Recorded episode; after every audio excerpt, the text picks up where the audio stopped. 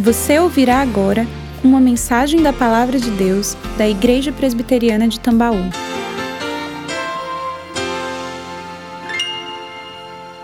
Estavam, estavam querendo me poupar de apresentar o pregador. Já fui pastor durante vários anos aqui nesta igreja. É, eu não vou arriscar a quantidade de anos, porque eu não perguntei a ele, ele vai falar. Mas hoje à noite estará conosco pregando, tendo a oportunidade de trazer a mensagem da palavra de Deus, né, o meu cunhado José Roberto. Né, é, eu queria convidá-lo aqui na frente para que ele possa, sendo usado pelo Senhor, tomar a vez no púlpito e nos abençoar através da palavra de Deus. Seja bem-vindo, meu mano. Queridos, a graça e a paz do Senhor Jesus a todos. Uma alegria estar aqui com vocês. Alexandre, deixa eu ver se eu lembro também, tá? É, você não sabia, não me perguntou. Ah, eu passei duas vezes por aqui como pastor. Né? A primeira vez de, 2000 e, de 2002 até 2005. Até 2005, isso mesmo. 2002 até 2005. Depois eu saí dois anos, fui para a primeira igreja presbiteriana de Recife e fiquei lá 2006, não, até 2006 eu fiquei aqui, Flávia. Não? Me corrige. Até 2005. Aí 2006, 2007 em Recife, 2008 eu voltei e fiquei aqui até 2010. 2011 eu saí, não porque queria sair, mas porque foi uma é, algo que foi imposto pela igreja quando eu fui eleito secretário nacional da infância da Igreja Presbiteriana do Brasil, era tempo integral, eu não poderia ser pastor de nenhuma igreja local, por isso eu tive que sair, mas eu sempre continuei aqui, porque continuei residindo aqui, Flávia era membro aqui, meus meninos também, não é, o Pedro e o Davi, e eu sempre estava por aqui. E quando eh, eram era essa época de Natal e Ano Novo, estávamos sempre aqui. E aprove a Deus me levar para Brasília para ser professor de ensino religioso no Colégio Presbiteriano Mackenzie e há dois anos me levar para São Paulo para ser capelão do Colégio Presbiteriano e agora também, nesse próximo ano, da universidade. Então estarei como capelão tanto do colégio como da universidade. Alguns não sabem o que significa, o que faz o capelão. O capelão é o pastor do colégio, é o pastor da instituição. Somos uma instituição confessional, o Mackenzie pertence à Igreja Presbiteriana do Brasil e tudo que acontece no Mackenzie é permeado pela, pela sua confessionalidade. E para isso é necessário que esteja ali um pastor, um capelão, é, conduzindo toda essa confessionalidade.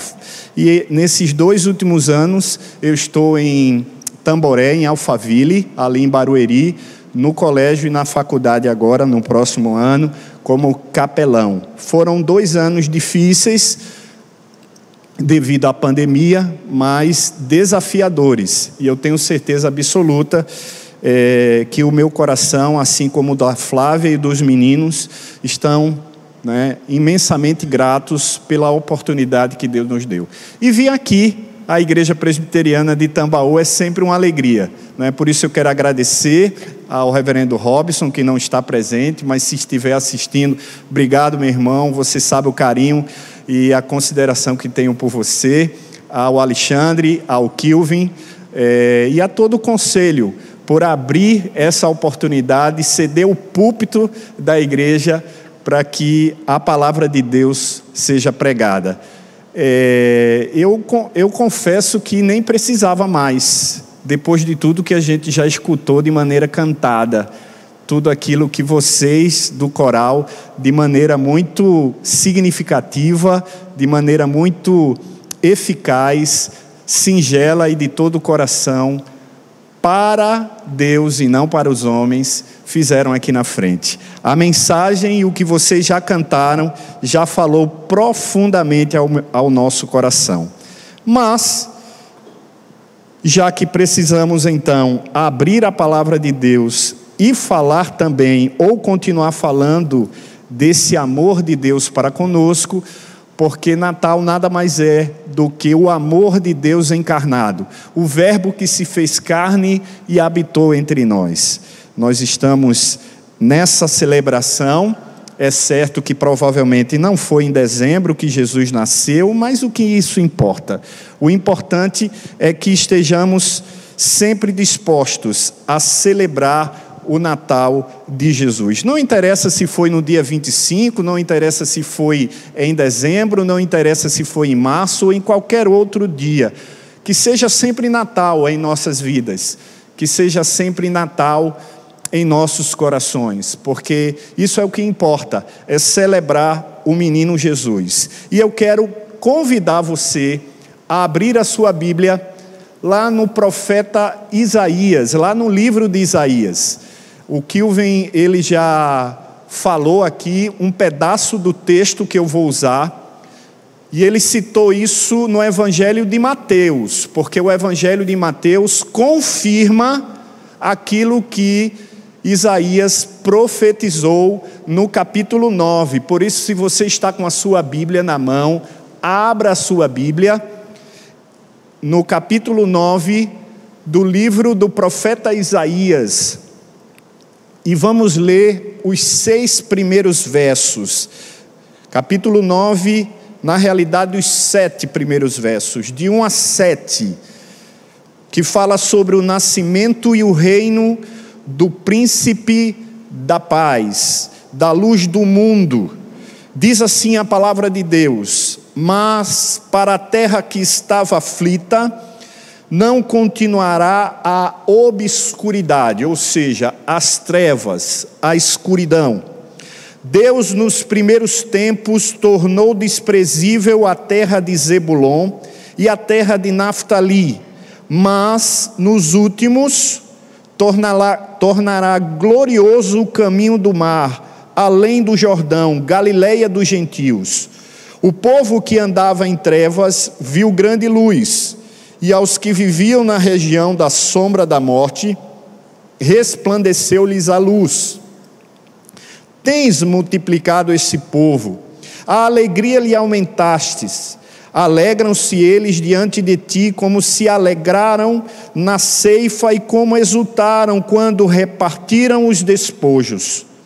Porque tu quebrastes o jugo que pesava sobre eles, a vara que lhes feria os ombros, e o cetro do seu opressor, como no dia dos midianitas, porque toda bota com que anda o guerreiro no tumulto da batalha, e toda veste revolvida em sangue serão queimadas, servirão de pasto ao fogo, porque um menino nos nasceu, um filho se nos deu, o governo está sobre os seus ombros, e o seu nome será maravilhoso conselheiro Deus forte, Pai da eternidade, príncipe da paz, para que se aumente o seu governo e venha a paz sem fim sobre o trono de Davi e sobre o seu reino, para o estabelecer e o firmar, mediante o, justi o juízo e a justiça, desde agora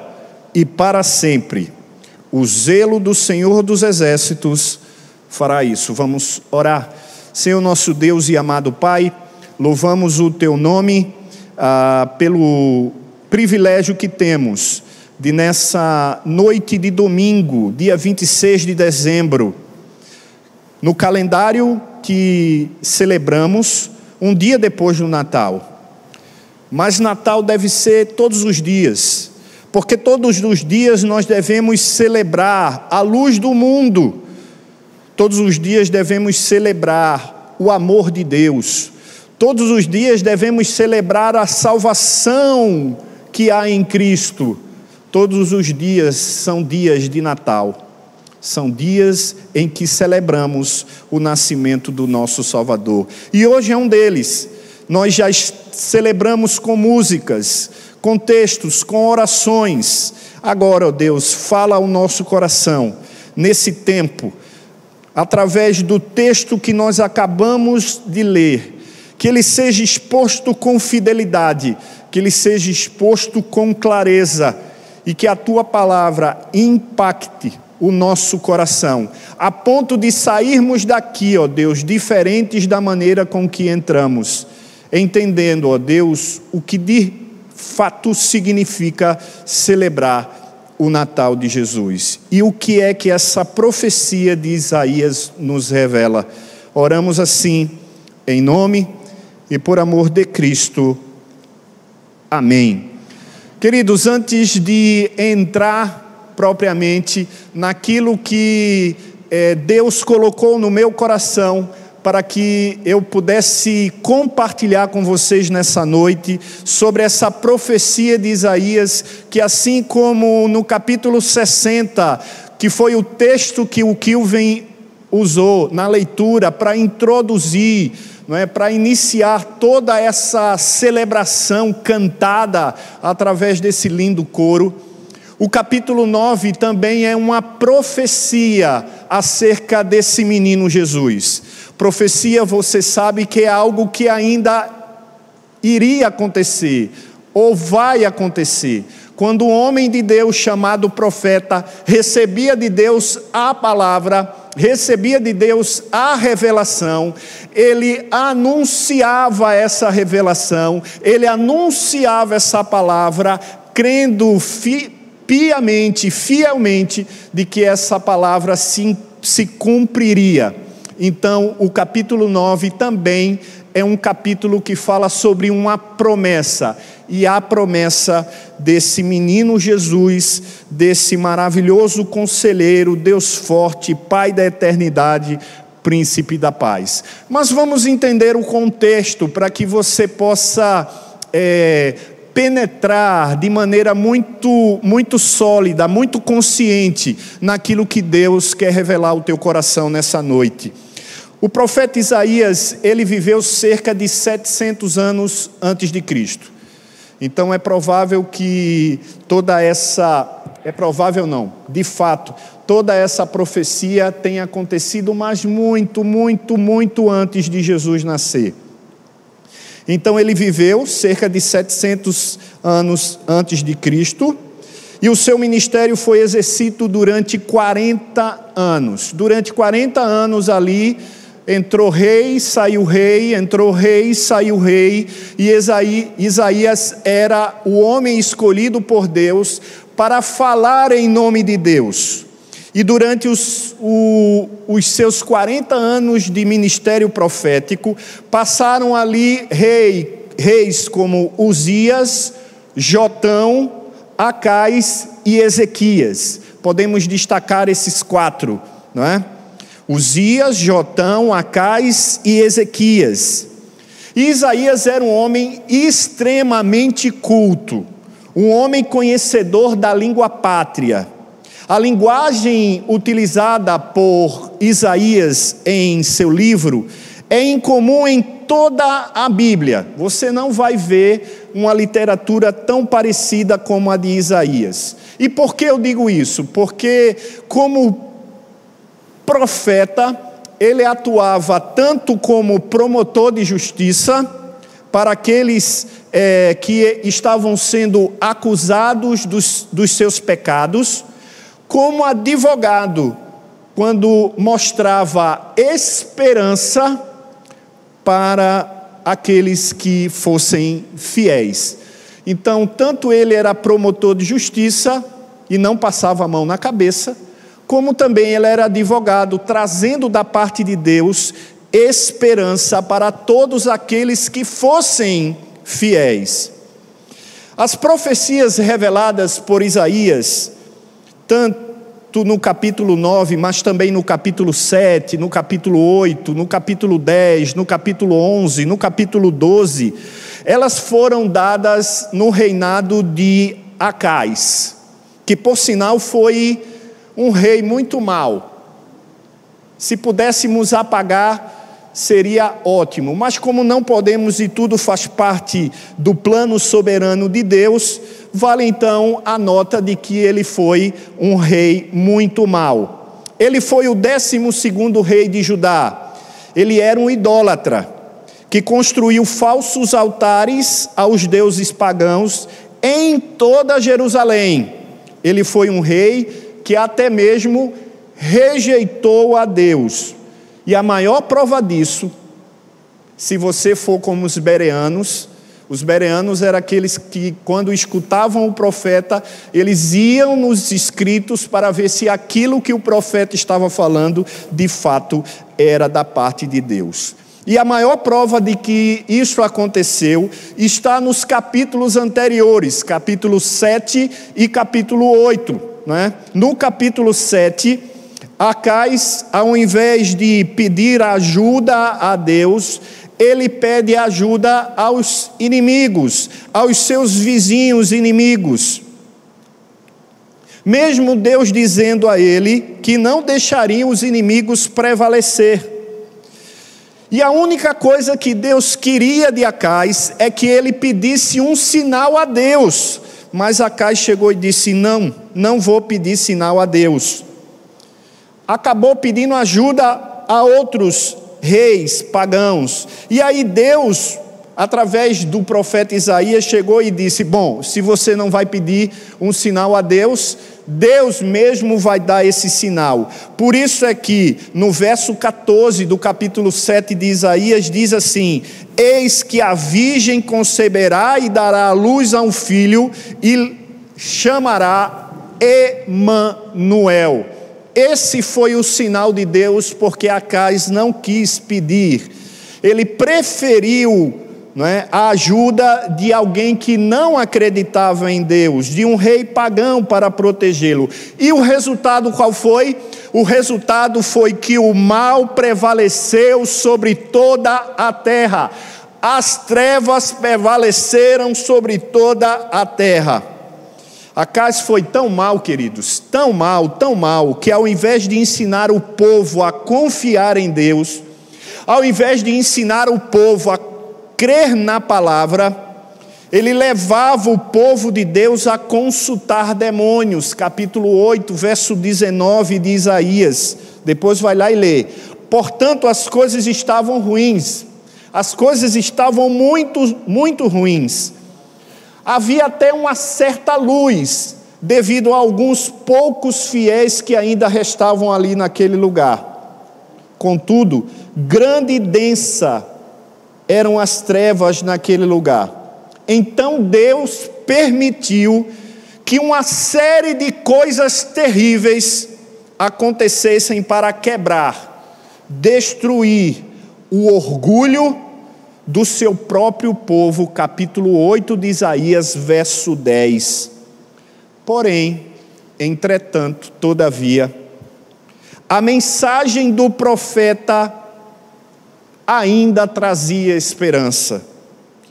E aí, a partir do capítulo 9, essa esperança é colocada à, à luz, tanto para o povo como para o rei o profeta dizia: Porque um menino nos nasceu, um filho se nos deu, e o principado está sobre os seus ombros, e o seu nome será maravilhoso, conselheiro, Deus forte, Pai da eternidade, príncipe da paz. Isaías 9, 6.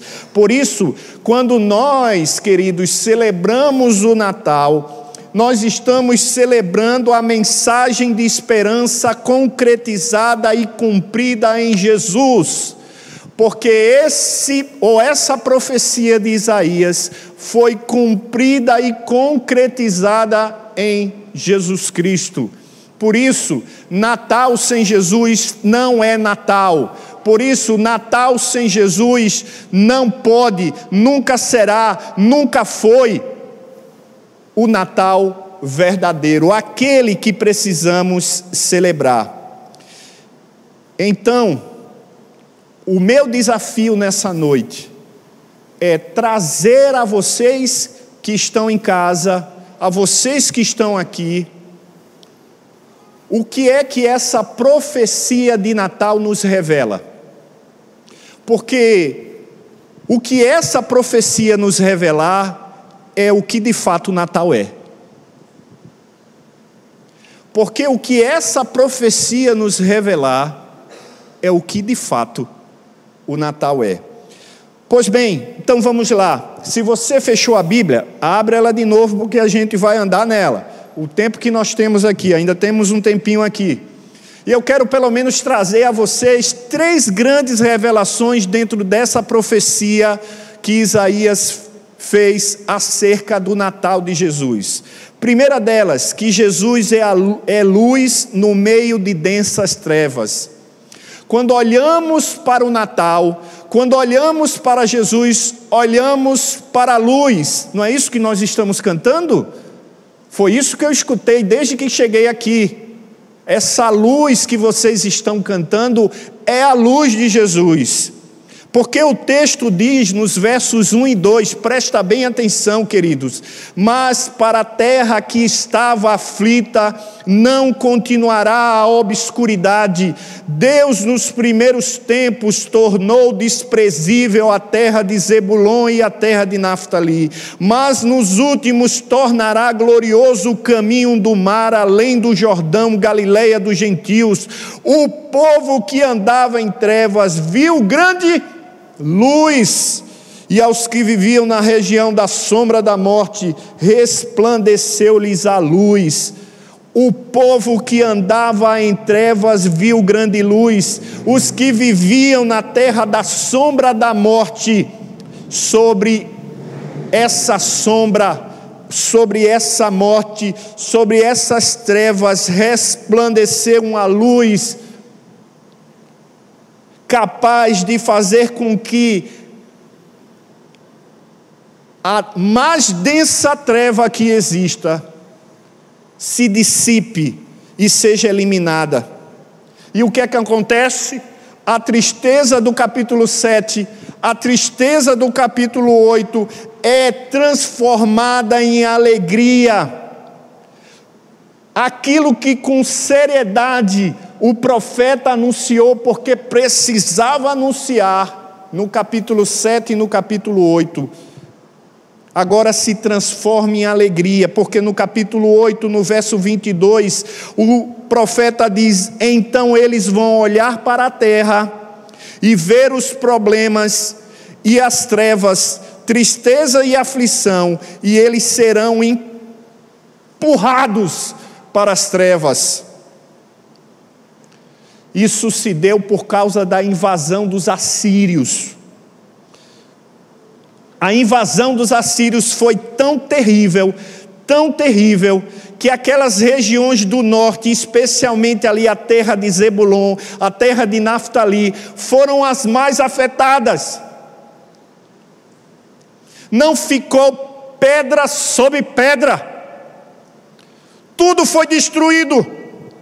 E foi nesse contexto de destruição, de trevas, de agonia, de desespero, que o, que o profeta então começa o capítulo 9 dizendo que na terra que havia obscuridade veio a luz. Por isso, essa profecia é por demais preciosa a tristeza não estará mais sobre aquela terra angustiada.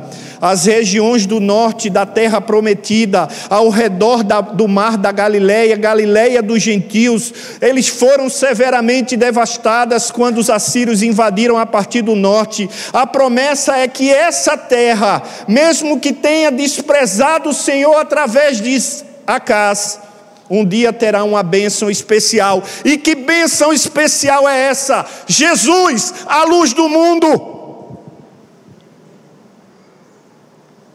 A bênção foi que o povo que só via trevas viu grande luz. Sobre eles uma luz brilhou. As tribos do norte foram as primeiras a sofrer com a evasão da Síria e foram as primeiras a terem a luz de Jesus. Por isso é que o texto que o Kilvin falou, Mateus capítulo 4, versos 13 a 16, fala do cumprimento dessa promessa. E Jesus, depois de citar, diz que começou a pregar o arrependimento, como a maioria do, do ministério de Jesus teve lugar nesse nessa região norte de Israel, ao redor da mar, do mar da Galileia, esse lugar se transformou de, bens, de trevas em manancial de bênção. William Hendricks, um dos maiores comentaristas, que tem uma série de comentários reformados sobre todos os livros do Novo Testamento, ele diz o seguinte a respeito de Jesus como luz. Ele diz que no meio da humanidade pecaminosa, exposta ao julgamento e necessidade de salvação, a humanidade em todas as suas classes, tanto judeus quanto gentios, jovens e velhos, homens e mulheres, ricos e pobres, livres e escravos, ele, Jesus, está presente como fonte de iluminação do ser humano no que diz respeito às questões espirituais e à salvação eterna. Não há como ter luz sem Jesus, não há como ser salvo sem a luz de Jesus. Por isso, Jesus é a luz da salvação para todos aqueles que andam nas trevas do pecado. Celebrar o Natal de Jesus é celebrar a luz do mundo, é celebrar a luz da nossa salvação. Essa é a primeira revelação dessa profecia de Isaías sobre Jesus e o Natal. É que Jesus é a nossa luz. Fora de Jesus não há possibilidade de luz. Fora de Jesus só existe trevas. Longe de Jesus só existe trevas. Mas o texto continua. E você vai ver que do verso 3 ao verso 5, nós vamos ver mais uma característica importante dessa profecia, algo que Deus revela.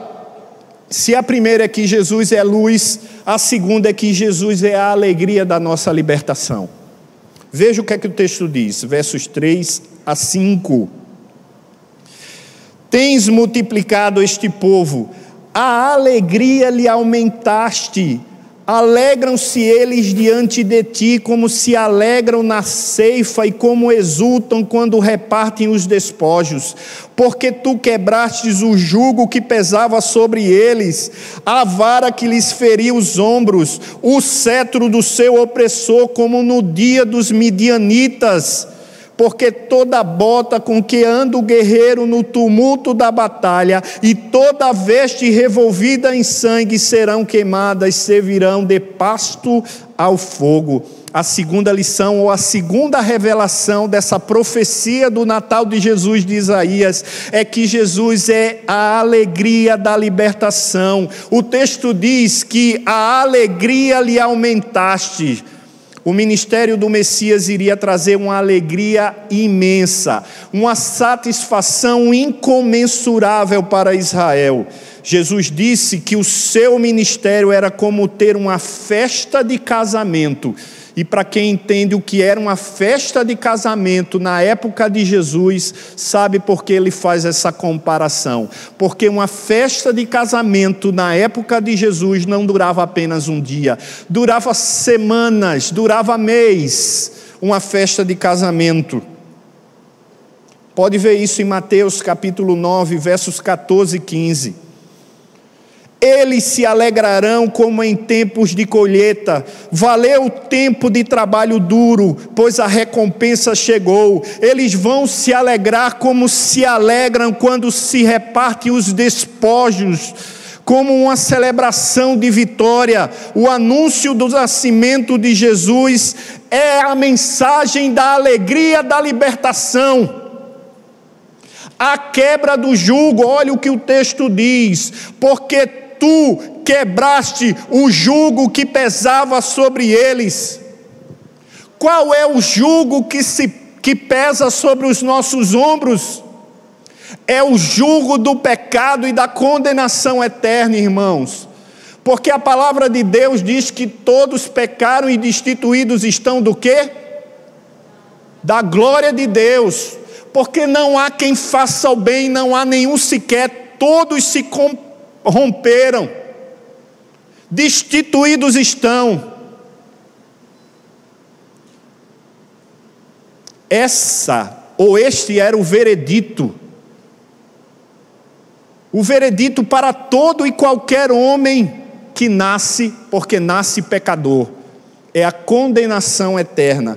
Mas o texto diz que ele quebra o jugo que pesava sobre eles, a vara que lhes feria os ombros, o cetro do opressor nos dias do, de, dos midianitas. É claro que ele faz essa alusão, porque quem estuda a Bíblia sabe como foi o dia dos midianitas, aquela vitória espetacular de Gideão mas nem se compara à vitória que Jesus nos dá sobre o império das trevas. Não é assim que Romanos capítulo 8, verso 1 e 2 fala: não há condenação mais para os que estão em quem? Em Cristo Jesus. Olha aí, agora, pois, nenhuma condenação há para os que estão em Cristo Jesus. Verso 2, por favor. Porque a lei do Espírito da vida em Cristo Jesus te livrou do, da lei do pecado e da morte. O nascimento de Jesus, irmãos, é um anúncio, é a grande anunciação da alegria da libertação, porque esse jugo vai ser quebrado. O diabo não pode mais apontar para nós e dizer que somos condenados. O pecado ainda existirá, mas o texto diz que ele não terá mais poder sobre nós. Isso não significa que nós não vamos ter o pecado aí nos atazanando. Isso significa que temos o Espírito Santo dentro de nós que convencendo do pecado, da justiça e do juízo, nos faz ter uma nova vida. As coisas velhas ficam para trás e eis que tudo se faz novo. Tudo se faz novo. João Calvino, comentando sobre Jesus, o libertador, diz: O Evangelho é o instrumento pelo qual obtemos a nossa liberdade. Então, nossa liberdade é um benefício conferido por Cristo, mas o obtemos pela fé, em consequência da qual também Cristo nos regenera pelo seu Espírito. Agora, libertos pelo Espírito, os filhos de Deus já não estão já não estão sobre nenhuma condenação. Nenhum juízo será declarado contra os que permanecem ou pertencem a Deus, porque foram justificados por Cristo, libertos pelo Espírito, estão em paz com Deus. Essa é a segunda verdade revelada na profecia de Isaías. A primeira é que Jesus é a nossa luz, uma luz que faz com que as densas trevas do pecado se dissipem. O segundo é que ele é a alegria da nossa libertação a libertação do jugo do pecado, daquilo que nos castigava, porque já nascemos peca pecadores. Mas em Cristo Jesus, Ele nos liberta dessa sentença cruel. Por isso, Romanos 8,37 diz que somos mais do que vencedores por meio daquele que nos amou por meio daqueles. Portanto, celebrar o Natal é celebrar a libertação da condenação do pecado, é celebrar a alegria da vitória de Jesus sobre a condenação eterna. Você crê nisso? Por fim, queridos, que eu acho que o meu tempo já estourou. A terceira e última revelação dessa profecia de Isaías sobre Jesus é que Jesus é Deus homem e reinará para sempre. Veja o que diz os versos 6: Porque um menino nos nasceu, um filho se nos deu, o governo está sobre os seus ombros, e o seu nome será maravilhoso conselheiro, Deus forte, Pai da eternidade, príncipe da paz. E o sete continua para que se aumente o seu governo e venha a paz sem fim sobre o trono de Davi e sobre o seu reino, para o estabelecer e o firmar mediante o juízo e a justiça, desde agora e para todo sempre. O zelo do Senhor dos exércitos fará isso. Não sou eu, não é você, mas é o zelo do Senhor dos exércitos porque Jesus, o Deus homem, reinará para sempre. Quando o texto diz: Porque um menino nos nasceu, um filho se nos deu, Isaías está usando uma ferramenta literária hebraica da repetição. Você vê muito isso no hebraico. Faz tempo que eu não estudo hebraico, mas dá para lembrar algumas coisas do meu tempo de seminário. E a, essa ferramenta literária da repetição, ela tem um motivo. É quando aquele que está falando quer que você entenda e você perceba que o que ele está falando precisa de toda a ênfase possível, não é? Ele não quer ser redundante, ele quer ser enfático, ok? Há uma diferença, ele não quer ser redundante, ele quer ser enfático. Por isso ele usa, porque um menino nos nasceu. Bom, se nasceu foi dado, mas aí ele diz: e um filho se nos deu. A criança que nasce é o filho que é dado. Essa profecia gloriosa do nascimento do Messias lembra a Israel que o Messias seria um homem, porque ele precisou nascer. Teoricamente, o Messias poderia ter sido um anjo, ou o Messias poderia ter sido Deus sem humanidade. Mas, na realidade, nenhuma dessas opções teria qualificado o Messias para ser o nosso Salvador, o sumo sacerdote, como Jesus foi. Um ser humano, uma criança teve que ser gerada. Não há nada mais fraco, nada mais indefeso, nada mais dependente do que uma criança. Se eu estiver falando uma besteira, por favor, Juliana, tu me orienta aí.